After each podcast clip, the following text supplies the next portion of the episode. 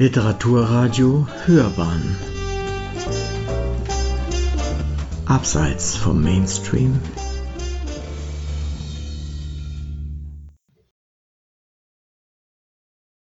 Pfannkuchen und Salat.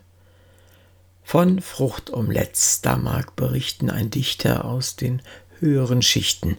Wir aber, ohne Neid nach oben, mit bürgerlicher Zunge loben uns Pfannekuchen und Salat. Wie unsere Liese delikat so etwas backt und zubereitet, sei hier in Worten angedeutet. Drei Eier, frisch und ohne Fehl, und Milch und einen Löffel Mehl, die quirlt sie fleißig durcheinander zu einem innigen Verband. Sodann, wenn Tränen auch ein Übel zerstückt sie und mengt die Zwiebel mit Öl und Salz zu einer Brühe, dass der Salat sie an sich ziehe. Um diesen ferner herzustellen, hat sie Kartoffeln abzupellen.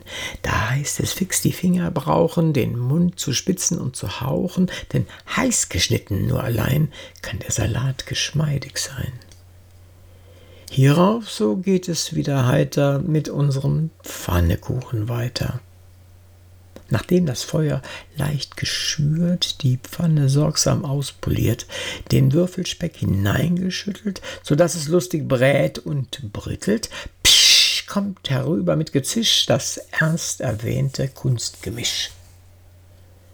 Nun zeigt besonders und apart sich Lieschens Geistesgegenwart. Denn nur zu bald, wie allbekannt ist, solch ein Kuchen angebrannt. Sie prickelt ihn, sie stockert ihn, sie rüttelt, schüttelt, lockert ihn und lüftet ihn, bis augenscheinlich die Unterseite eben bräunlich, die umgekehrt, geschickt und prompt jetzt ihrerseits nach oben kommt. Geduld, Geduld, es wird nur noch ein bisschen, dann liegt der Kuchen auf der Schüssel. Doch immerhin die Einverleihung, wie die zu Mund und Herzen spricht, das spottet jeglicher Beschreibung. Drum endet das Gedicht. Stark in Glauben und Vertrauen, von der Burg mit festen Türmen kannst du dreist herniederschauen, keiner wird sie je erstürmen. Lass sie graben, lass sie schanzen, Stolze Ritter, grobe Bauern, ihre Flegel, ihre Lanzen prallen ab von deinen Mauern. Aber hüte dich vor Zügen in die Herrschaft des Verstandes, denn sogleich sollst du dich fügen den Gesetzen seines Landes. Bald umringen dich die Haufen, und sie ziehen dich vom Rosse, und du musst zu Fuße laufen, schleunig heim nach deinem Schlosse. Der kluge Kranich. Ich bin mal so, sprach Förster Knast, die Flunkerei ist mir verhasst. Doch sieht man oft was Sonderbares.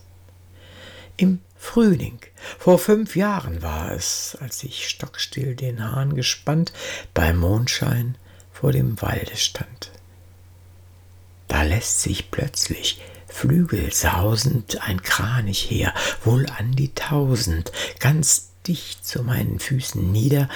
Sie kamen aus Ägypten wieder und dachten auf der Reise nun, sich hier ein Stündchen auszuruhen.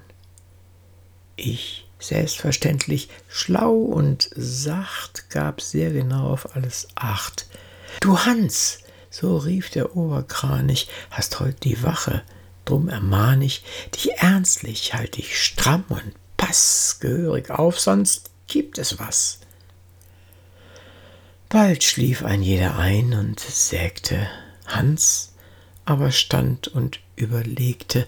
Er nahm sich einen Kieselstein, erhob ihn mit dem rechten Bein und hielt sich auf dem linken nur in Gleichgewicht und Positur. Der arme Kerl war schrecklich müd. Erst fiel das linke Augenlid, das rechte blinzelt zwar noch schwach, dann aber folgt's dem andern nach. Er schnarcht sogar. Ich denke schon, wie wird es dir gehen, mein Sohn? So denke ich doch im Augenblick, als ich es dachte, geht es klick. Der, der Stein fiel Hänschen auf die Zeh, das weckt ihn auf, er schreit, au weh! Er schaut sich um, hat mich gewittert, pfeift, dass es Mark und Bein erschüttert, und also gleich im Winkelflug entschwebt der ganze Heereszug.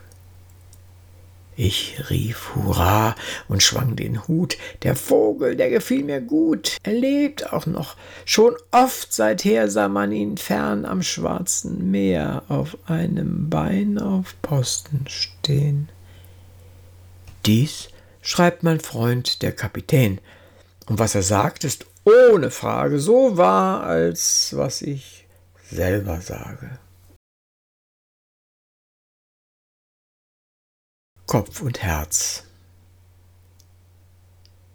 Wie es scheint, ist die Moral nicht so bald beleidigt, während Schlauheit allemal wütend sich verteidigt. Nenn den Schlingel liederlich, leicht wird er's verdauen. Nenn ihn dumm, so wird er dich, wenn er kann, verhauen.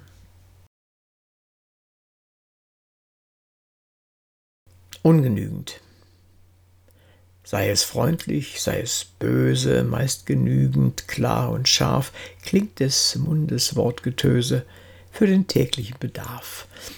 Doch die Höchstgefühle heischen ihren ganz besonderen Klang.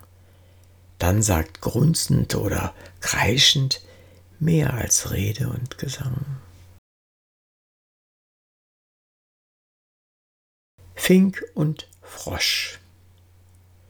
Auf leichten Schwingen frei und flink zum Lindenwipfel flog der Fink und sang an dieser hohen Stelle sein Morgenlied so glockenhelle.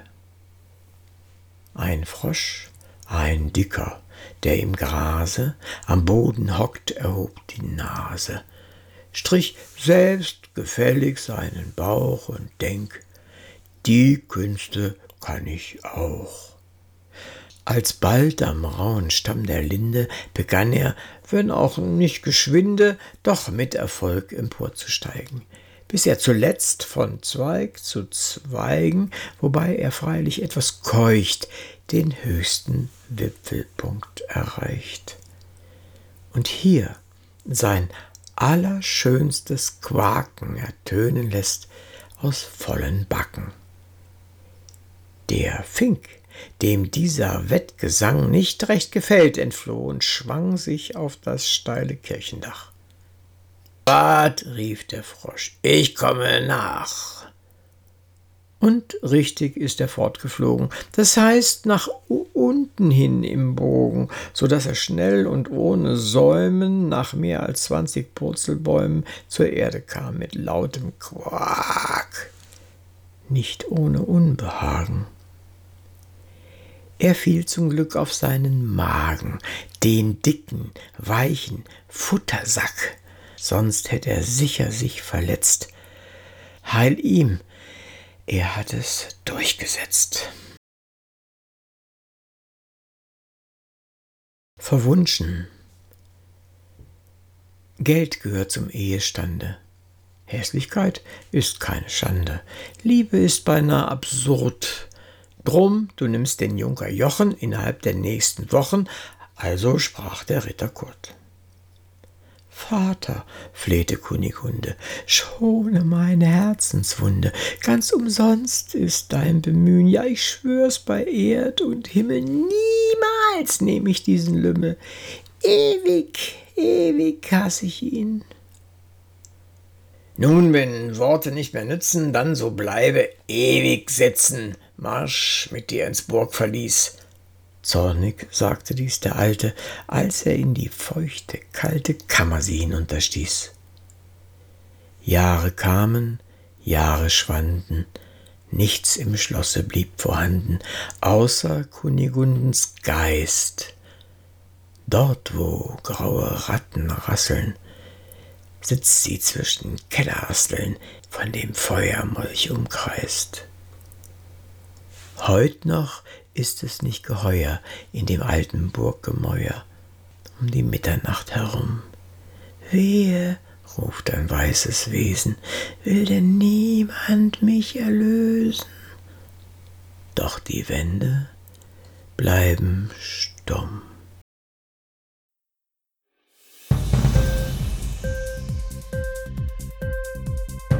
Hat dir die Sendung gefallen? Literatur pur, ja, das sind wir. Natürlich auch als Podcast. Hier kannst du unsere Podcasts hören.